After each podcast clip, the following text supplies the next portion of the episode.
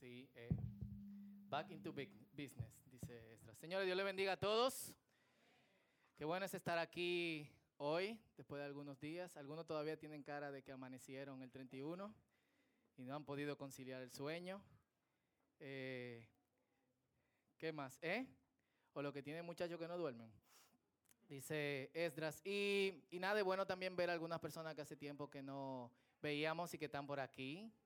Eh, qué gusto. Así que eso es eh, parte del placer. Y algunas caras nuevas también que nos visitan por primera vez. Mi nombre es Fausto Liriano, el pastor de la Raivan falsificada. Le di 100 pesos a alguien en una esquina para ellas. Son útiles para agarrar este micrófono porque tengo la oreja chiquita. Eh, y estamos aquí para servirle en lo que sea que esté a nuestro, a nuestro alcance. Y antes de seguir con el mensaje de, de la palabra de Dios para este día, me gustaría eh, presentar uno de nuestros eh, nuevos miembros, que es nuestro hermano Aspel. Su papá es pastor y me gustaría que, que el hermano Roldán y su esposa, si pueden pasar y saludar a, a la iglesia rápidamente. Un aplauso a ellos. Ellos son pastores en Puerto Rico. ¿Eh? Brutalísimo. Y, y nada, comimos mofongo puertorriqueño el viernes, estuvo buenísimo eso. Venga por aquí, venga por aquí. Así que si ellos pueden saludar a, a la congregación, les bendiga mucho. Sí. Bendiga. Buenos días. Dios nos continúe bendiciendo. Amén. Continúe porque la bendición de Dios es continua, no se detiene. Qué bonito estar aquí en este lugar donde y todos somos jóvenes. Amén. Amén. Yo me incluyo. Una hermosa juventud, ¿verdad? Adorna este lugar. Y yo pienso que en el cielo hay un gozo continuo cuando la juventud, que es aquella que hace la diferencia, dice, heme aquí, envíame a mí.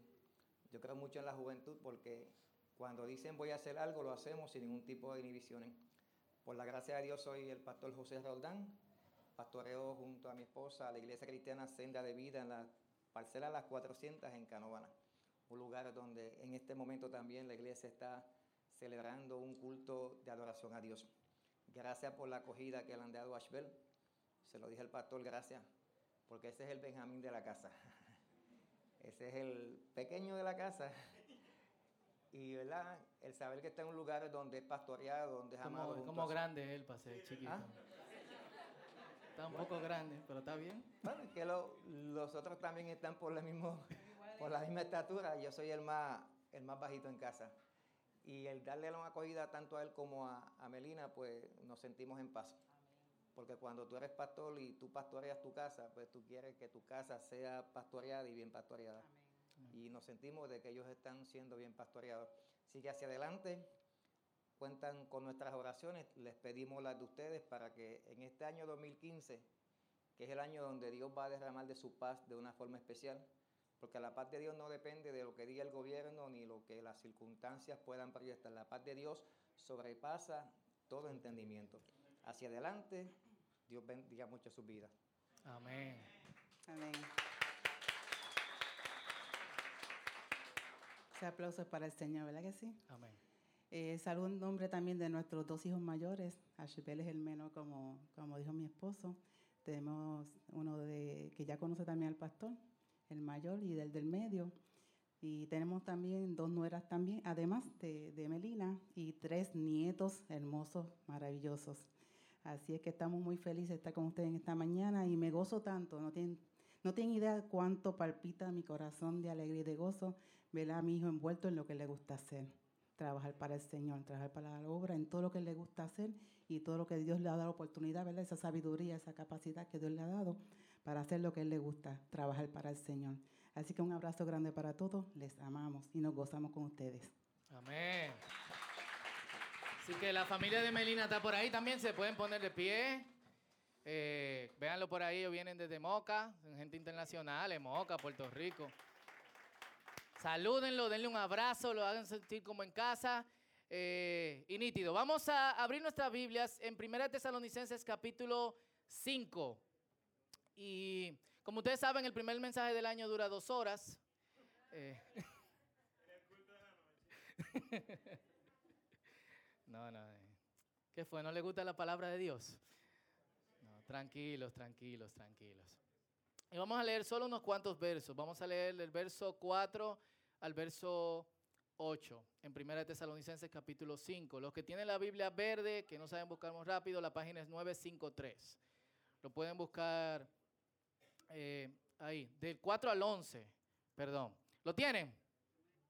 Leemos en el nombre del Padre, del Hijo y del Espíritu Santo. Dice así, pero ustedes amados hermanos, no están a oscuras acerca de estos temas y no serán sorprendidos cuando el día del Señor venga como un ladrón.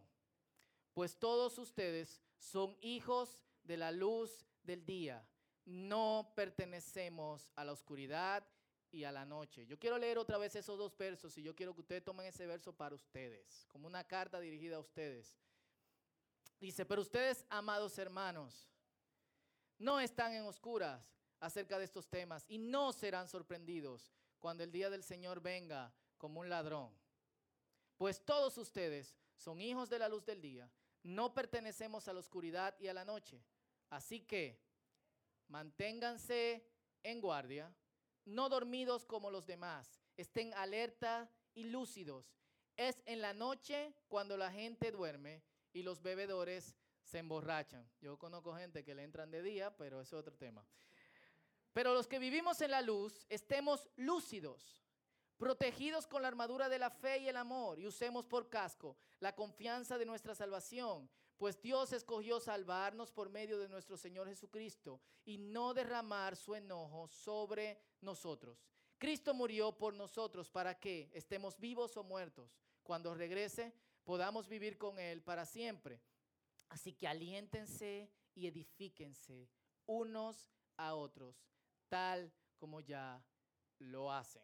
Amén. Para los que tienen leyendo la Biblia un poco de tiempo, saben que este pasaje es una continuación de eh, un texto bastante conocido que habla acerca de, la venida del Señor, que dice que el Señor mismo con voz de más, con voz de arcángel y con trompeta de Dios vencerá del cielo y los muertos en Cristo resucitarán primero, luego nosotros los que, hayamos, los que vivimos, los que hayamos quedado, seremos arrebatados juntamente con Él en las nubes, etc. Y me llama la atención un verso particular, y es el verso 6. Eh, y lo tomé de, otra versión, la Reina Valera contemporánea, porque estamos acostumbrados más al lenguaje reina babelístico. Eh, dice, así que no durmamos como los demás, sino que, sino mantengámonos atentos y sobrios. Así que no durmamos como los demás, sino mantengámonos atentos y sobrios. ¿Qué quiere decir Pablo? Cuando él dice que no durmamos. Él quiere decir que no durmamos literalmente, o sea, que el cristiano no debe dormir. O él dice que no durmamos como los demás. Hay una posición específica en que algunos duermen de noche así, otro así. Benjamín duerme así. voy a tirar una foto un día. Eh, hay una posición específica en que la gente duerme, en que nosotros no deberíamos de dormir. Ustedes se ríen, pero hay personas que podrían tomar la palabra tan literal a, ese punto. La Biblia dice que no durmamos. O la Biblia dice que no durmamos como los demás. Hay ciertas posiciones en las que los cristianos no deberían de eh, dormir. Señores, hay gente que en su culto agarran serpientes venenosas, escorpiones, alacranes, porque la Biblia dice que tomarás serpiente en tu mano, te morderá y no te hará daño. El otro día, hace como un mes y medio, una señora murió en medio de un culto de esto. Agarre la culebra, hermana. No, agárrela. No creía, no era elegida. Pero dormir es una metáfora importante en, la Biblia. Y agarré algunos textos bíblicos que hablan acerca de, estar durmiendo en la Biblia. Dios no duerme. Ah. Él no permitirá, dice el Salmo 121.3, que tropieces. El que te cuida no se dormirá. ¿Quiénes viven en edificio con sereno? ¿Quiénes han llegado a la una de la mañana y encuentran al sereno así?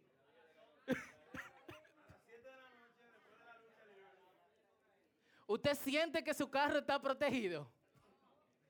En el residencial donde yo vivo, eh, tiene el portón dañado de hace como dos meses. Y está nuestro querido Fano. Ale vive ahí. Que lo cuida. Pero Fano duerme. ¿Eh? ¿Cómo es? Pero a Fano se le paga para esto. O sea, no es de ahora que la gente que vigila se duerme. Por eso la Biblia dice, tranquilo, Dios que está cuidándote no se duerme.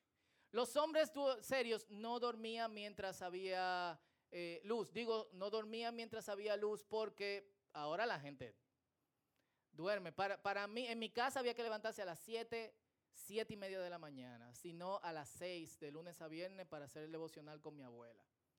Todo el que estuviese durmiendo, con un palito, mi abuela iba, estas no son horas de dormir, la gente seria no duerme. Cuando yo iba en el colegio, que alguien se despertaba los sábados a las 11, a las 12, era como una realidad tan lejana eh, para mí.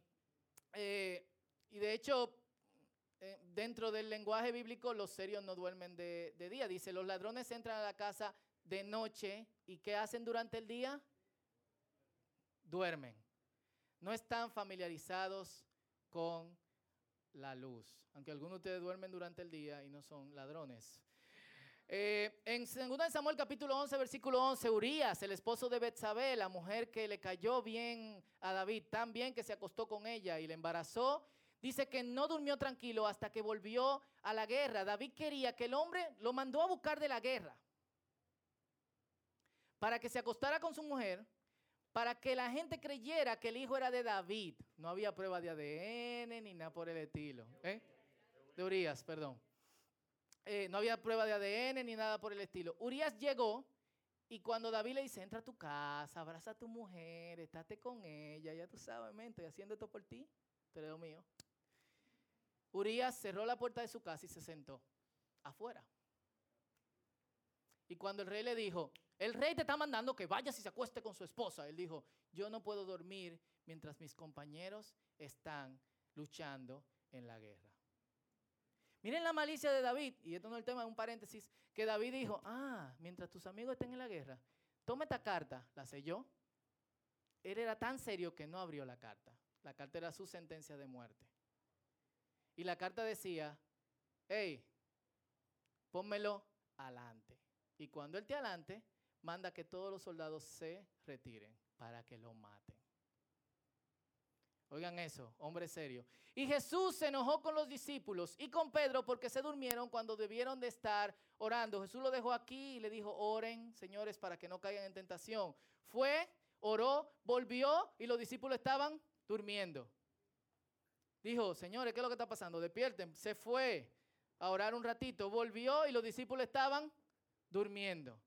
Se fue y volvió y los discípulos estaban durmiendo. Guay. Entonces, dentro de la Biblia, yo creo que no dentro de la Biblia, eh, eh, uno no debería de dormir cuando tiene cosas que, que hacer. Y ahora si lo pienso bien, Pablo predicaba tan largo que en uno de sus sermones un muchacho que estaba sentado en la escalera se durmió y se cayó del tercer piso. Suerte que era Pablo que estaba predicando, fue oro por él y el muchacho despertó. Para que usted tenga una idea, la gente le sobaba el pedazo de tela a Pablo y lo mandaba por correo a otra persona para que se sanaran y se sanaran. Si usted se duerme en una predica mía y se cae de un tercer piso, oramos que no le pasa nada desde ahora, porque si le pasa, no sé. Eh, y obviamente hay que dormir, pero hay un tiempo para eso. Hay un tiempo para estar dormido y hay un tiempo para estar despierto. Uno no duerme mientras uno está vigilando. Lo que nosotros vemos en nuestros guardias, que cuando llegamos a nuestra casa o tú llegas a tu negocio o tú llegas a un sitio donde tú trabajas o tú llegas a un sitio donde tú vas a visitar a alguien o tú llegas a un sitio donde vas a comer algo y el guachiman está durmiendo, no es natural y no debería pasar. Nosotros nos reímos de eso, pero realmente no debería pasar. El que vigila no debería de de dormir, porque hay un tiempo para eso. Y el tiempo también es un concepto importante, no solamente dentro de la palabra de Dios, sino también para nosotros. De hecho, discutíamos con Diego esto, Diego le gusta eh, filosofar, lo que quieren filosofar, le presento a Diego eh, luego, pero que una cosa, que un año empiece y que un año termine, la única utilidad que tiene es que nosotros tengamos la sensación de que las cosas tienen cierto ritmo. Pero la vida sigue. Tú no llegas el, el martes al trabajo, porque nadie va a trabajar mañana, aunque algunos sí. Eh, tú no llegas el martes o mañana si te toca trabajar, o esta tarde, como algunos tienen que trabajar, y el jefe te dice, es un nuevo año, es una nueva oportunidad para ti, un nuevo sueldo, una nueva carrera, porque es así. No, tú le dices al, jefe, hey, feliz año nuevo, amén, eh, dale para allá, mira, hay una cosa que se quedó de hace una semana, eh, dámele rápido, no sé cuánto, y te queda como que, ojo, qué insensible este tipo. No, la vida sigue. El ritmo sigue normal, los carros públicos siguen manejando malísimo y los motoconchos ni se diga. Eh, todo sigue igual. Nosotros necesitamos ese sentido de que las cosas se empiecen y de que las cosas de alguna forma eh, se acaben, porque nos da la sensación de que estamos completando algo. Si tuviéramos el tiempo como que tú te sientes como en el vacío, con nada termina de ninguna forma. Y es tan importante el tiempo que nosotros lo comparamos con algo físico. El tiempo para nosotros es casi como, como dinero. Esta es la forma en que nosotros hablamos de el tiempo. El tiempo se gasta. El tiempo se ahorra. Hay cosas que te ahorran tiempo. A veces se te acaba el tiempo. Literalmente se te acaba el tiempo. Pero se te acaba el tiempo para cosas específicas. Hay cosas en las que inviertes tiempo no tienes tiempo suficiente para gastarlo en tal persona o en tal situación. A veces te preguntan, ¿tú tienes un tiempecito? Hay gente que te dice, me das un minuto. A veces perdemos el tiempo y a veces la gente te dice, gracias por tu tiempo. Sin embargo, a pesar de que nosotros tratamos el tiempo como si fuera dinero, me das tiempo, tomas tiempo, ahorro tiempo, me prestas tiempo, eh, cuando tú pierdes tiempo, no hay forma de que ese tiempo específico tú puedas recuperarlo. Si tú pierdes dinero, supongamos que tú pierdes 10 mil pesos, porque tú necesitabas pagar el alquiler de tu casa. Tú buscas la forma de que aparezcan 10 mil pesos para pagar el alquiler de tu casa. O sea, y tú lo, tú lo buscas, 10 mil pesos. Pero si tú pierdes 3 y 4 horas para invertirlo en algo específico que se termina hoy, a tal hora, o que tú tienes que, que entregar en tal momento, eh, es muy difícil que tú recuperes ese tiempo. Tú tienes que hacerlo en el poco tiempo que te queda. Los dominicanos todavía no aprendemos eso, buscamos la placa en el último momento, la revista también, eh, los supermercados es un deporte extremo y en, esta fecha. Eh, y esa es la razón, la razón de que aunque tratamos el tiempo como si fuera algo físico, como si fuera algo que prestamos, que damos, que ahorramos, que obtenemos, que no sé qué, eh, el tiempo no se recupera. Como el tiempo no se recupera, dormir cuando no es tiempo de dormir es sumamente peligroso. Y es sumamente peligroso para nosotros que somos creyentes. Ahora el verso dice, no durmamos como los demás. ¿Quiénes son los demás? ¿Quiénes son los otros? Eh, perdónenme que lo esté tratando como niñito con la bíblica, pero esto es sumamente eh, importante. Los demás son los que duermen porque se encuentran en oscuridad. Es decir, no se dan cuenta que hay luz. De estos la Biblia dice, Efesios capítulo 4, versículo 18, tienen la mente llena de oscuridad. Vagan lejos de la vida que Dios ofrece porque cerraron la mente y endurecieron el corazón hacia Él. No está oscuro afuera. ¿Quién tiene la mente oscura? ¿Quiénes? Ellos.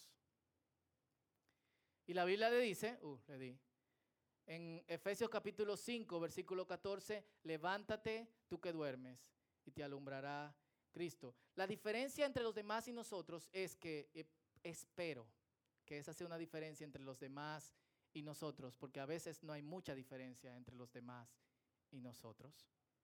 La diferencia entre los demás y nosotros es que a nosotros nos alumbra Cristo. Nos encontramos en la luz. Si todavía es de día para nosotros, no debemos dormir, sino estar atentos. ¿Quiénes han viajado a otra zona horaria? 10, 6, 8 horas de diferencia. Levanten la mano. Cool. Ustedes han tenido algo que se llama jet lag, ¿verdad? ¿Mm? ¿Qué fue? ¿Cómo se llama? Desfase. Desfase temporal. Teleprompter. Jet lag. mucho más chulo. Eh, es esa sensación de que tú estás, eh, son las 3 de la mañana donde tú estás, supongamos España, Holanda, Islandia, California, Australia, son las 4 de la mañana, pero para ti todavía es las 3 de la tarde, las 2, las 5, las 6. Así es con los cristianos. A pesar de que nosotros estamos como viviendo en una zona horaria diferente, donde la gente tiene otro ritmo porque vive en oscuridad, algo dentro de nosotros, el Espíritu Santo nos dice, esta no es la zona horaria de ustedes.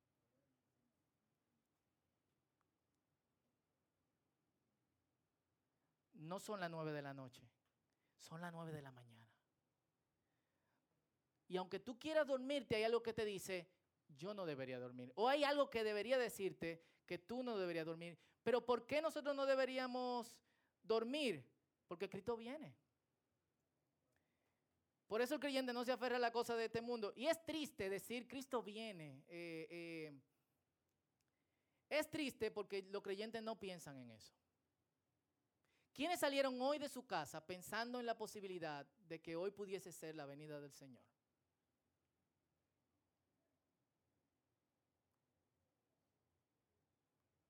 ¿Quién piensa que podría ser mañana?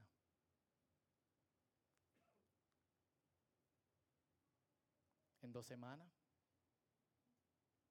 en un mes.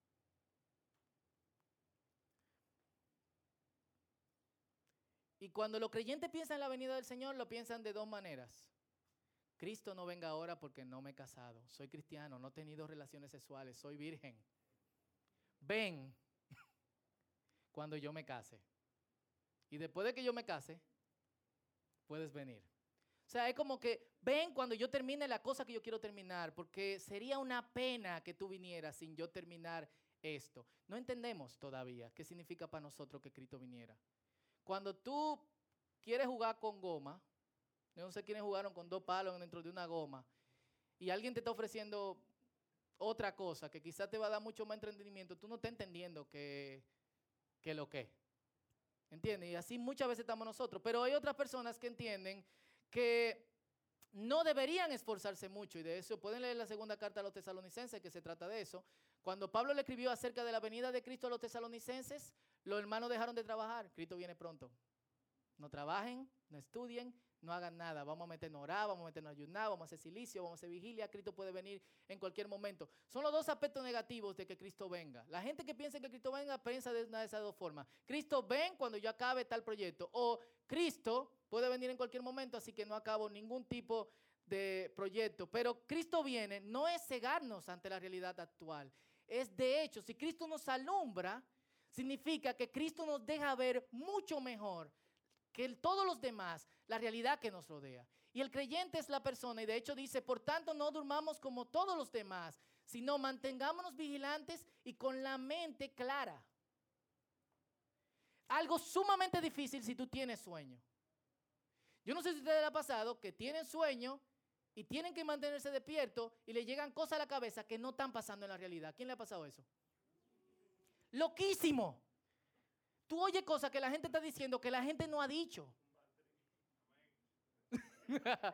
¿Te está durmiendo?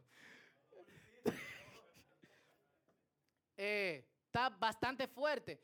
Y, y, la Biblia nos manda no solamente que no nos durmamos, sino que mantengamos la mente clara. Es decir, todo el mundo está yéndose a acostar, tú tienes que mantenerte despierto, pero tú también tienes que mantener tu mente clara. Tienes que seguir pensando bien. ¿Y por qué uno piensa bien? Porque Cristo no nos está alumbrando este pedazo. El que se acerca a Cristo resulta que es alumbrado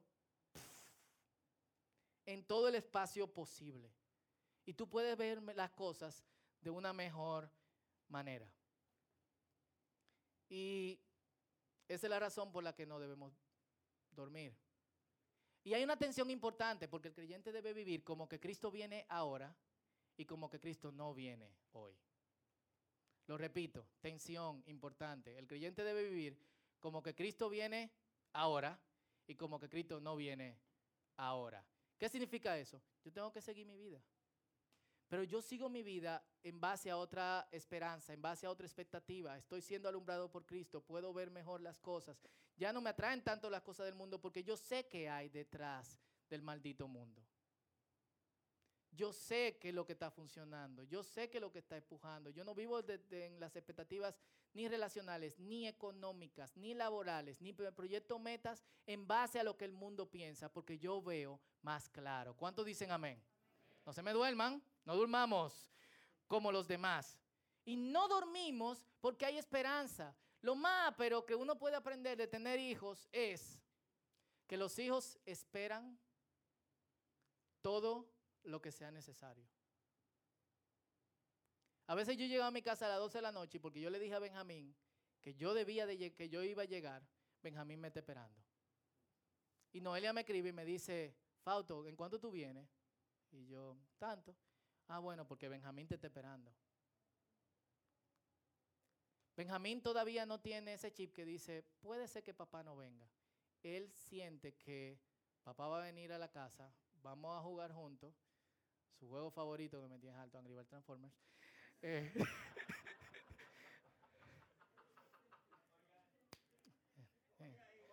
sí, por favor.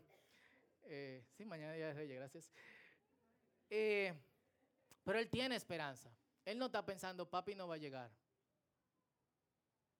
Sino que él dice, papá va a llegar. Y yo lo espero. Y por eso no dormimos, porque esperamos.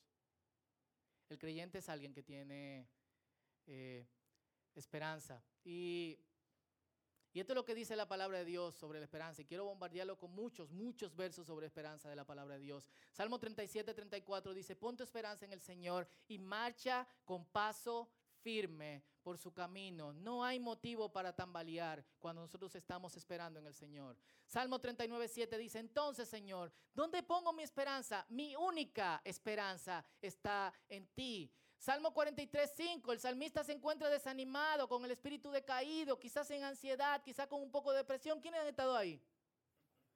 ¿Quiénes quieren orar cuando están así?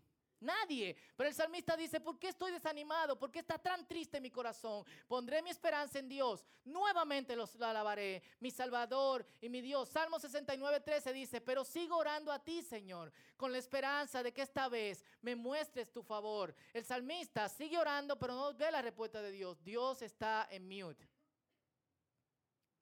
Pero él dice, yo voy a seguir orando, esperando que me muestre su favor. En tu amor inagotable, oh Dios, responde a mi oración con tu salvación segura. Salmo 94, 19, cuando mi mente se llenó de dudas, tu consuelo renovó mi esperanza y mi alegría. ¿Quiénes han tenido la mente llena de dudas en algún momento?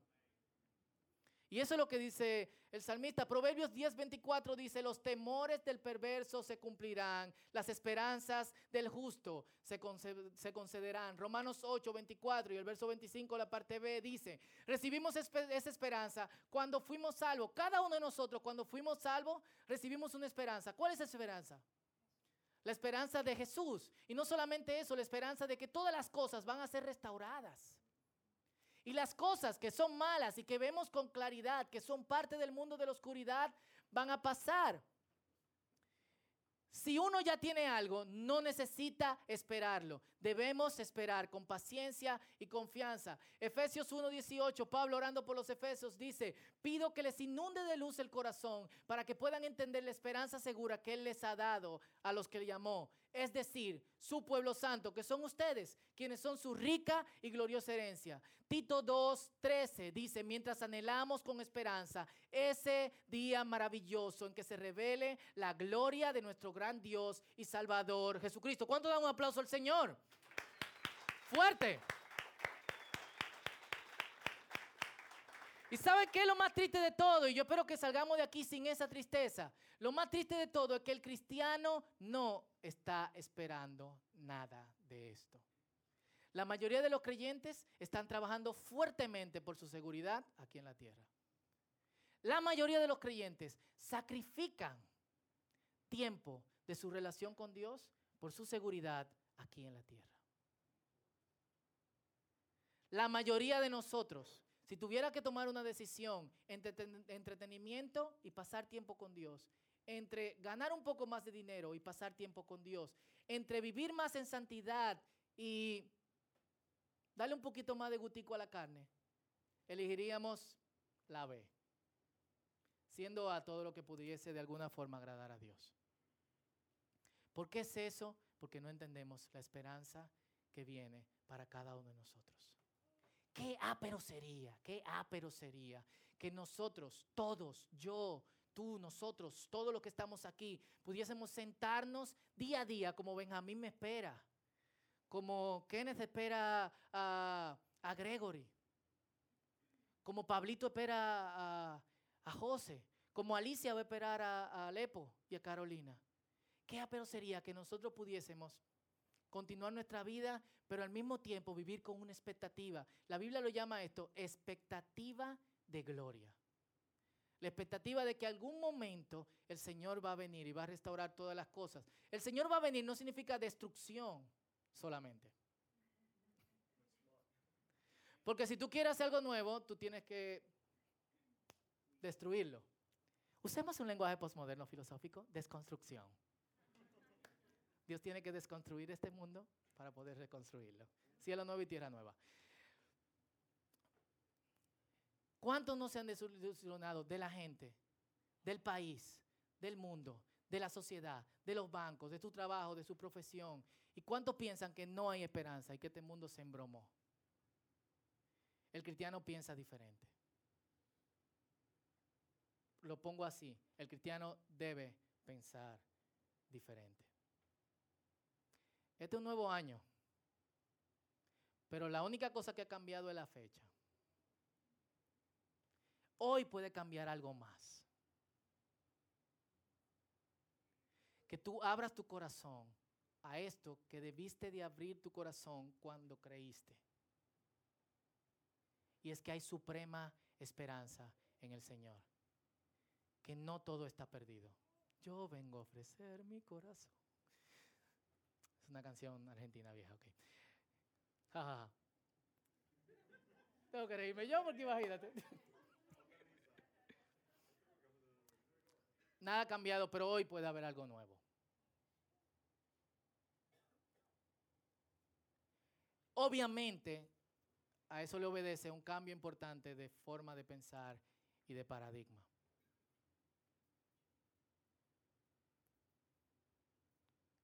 Y sí, algunas cosas han cambiado. Danilo entró con su esposa hoy aquí.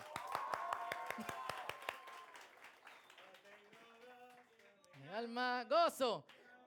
Danilo fue de lo que oró. Cristo viene, señales hay. Alma salvada viene a buscar. Ok. Vuelvo. Un nuevo año. Casi nada ha cambiado. Muy pocas cosas han cambiado. Tu situación sigue igual. Probablemente un poco mejor. En algunos casos probablemente mejor. Pero es tiempo de que nosotros abramos nuestro corazón a la esperanza del Señor. No durmamos. No durmamos como los demás mantengámonos atentos. Y mientras nos mantenemos despiertos, que nuestra mente esté clara. Para que nuestra mente esté clara, de vez en cuando hay que ir y lavarse la cara. De vez en cuando hay que ir y comer algo. De vez en cuando hay que ir y tomar agua. Jesús dice, yo soy el agua de vida. Jesús dice, yo soy el pan de vida. Tenemos agua y tenemos pan de sobra. El que come de mí no tendrá hambre jamás. El que bebe de mí no tendrá sed jamás. Jesús tiene los recursos, no solamente para darnos esperanza, sino también para mantenernos despiertos. Así que me gustaría que oráramos.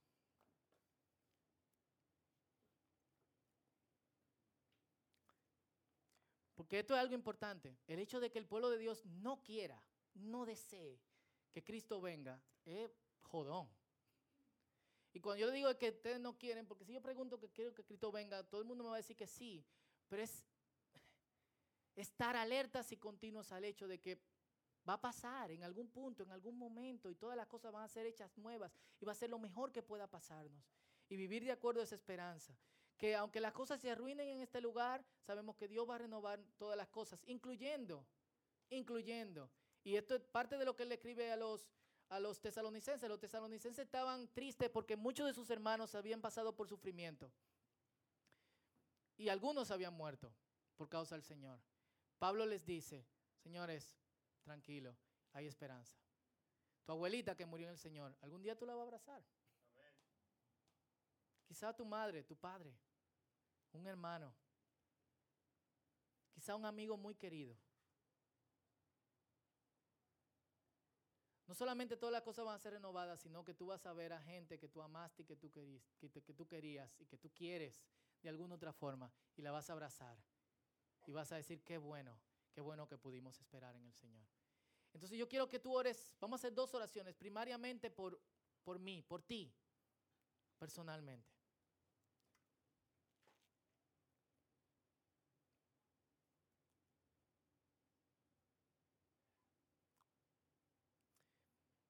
Y esta oración va a incluir un análisis. Esperas.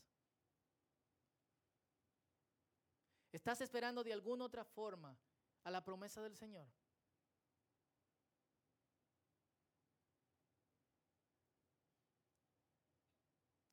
Si no es así, es tiempo de orar. Necesitas ayuda del Espíritu Santo y decirle, Señor, enséñame, enséñame a esperar en ti.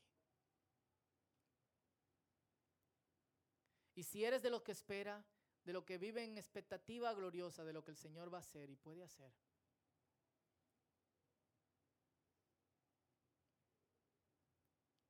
Entonces dile, Señor, ayúdame a mantenerme con la mente clara. ¿Podemos orar esto? ¿Podemos orarlo? Este es tu tiempo con el Señor.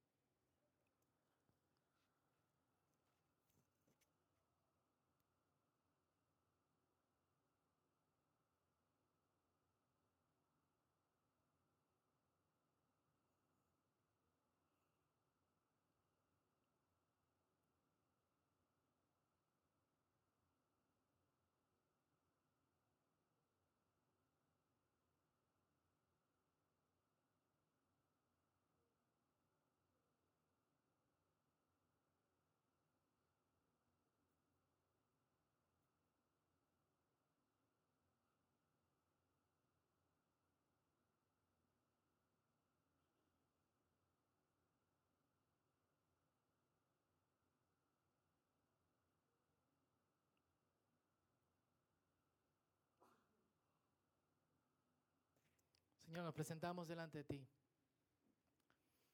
y oramos por, por nosotros mismos. Se acerca un nuevo año y, y, lo mejor, pues estamos en un nuevo año y lo mejor que puede pasarnos como creyentes es poder desarrollar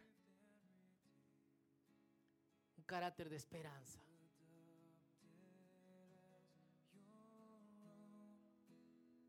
Es aprovechar tu luz. Estás alumbrando todo nuestro alrededor, Señor, y muchas veces preferimos no saber ciertas cosas o no aprovechar la realidad que tú nos das, Señor. Queremos en este momento abrir nuestros ojos, despertar. Si es que alguno está durmiendo.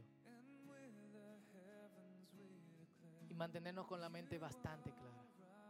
Señor, que como dice tu palabra, seamos transformados y renovados mediante la transformación de nuestra mente metanoia, un cambio, un giro de 180 grados en nuestra forma de pensar. Padre, si aquí hay personas que de alguna otra manera, como creyentes, han perdido la esperanza, ya sea porque creciendo vio mucho letrero de Cristo viene, o ya sea porque el mensaje es tan confuso, ya sea porque el pronto es tan lejano, yo te pido que en el nombre de Jesús y por tu Espíritu, tú dejes caer esperanza sobre la vida de esa persona. Tu palabra dice que estas tres cosas permanecen, la fe, la esperanza y el amor. El creyente necesita esas tres cosas para sostenerse. Lo necesitamos hoy, Señor. Oro por aquellos que siempre han esperado para que se mantengan firmes. Para que en el nombre de Jesús ellos puedan ir y lavarse la cara cuando tengan sueño, que puedan ir y comer, puedan ir y beber del agua de vida, del pan de vida que eres tú mismo, Señor. Una fuente inagotable de agua, una fuente inagotable de comida. De hecho, el que la come nunca pasa hambre y el que la bebe nunca tiene sed. Por tu Espíritu Santo, te damos gracias por esos recursos inagotables que tú nos das. Ayúdanos a entenderlo, Señor. Por favor. Señor, somos presa de, de, de los patrones que el mundo nos pone. Una mejor casa, un mejor trabajo, más dinero. Todas cosas buenas. Pero no permitas que nuestra esperanza esté puesta en esas cosas que pasan. Que nuestra esperanza esté puesta completamente en ti. Y yo quiero que hagamos una última oración y yo quiero que oremos y si se pueden poner de pie. Vamos a orar por el pueblo de Cristo en todo el mundo, en todas partes, todo el que se llama iglesia.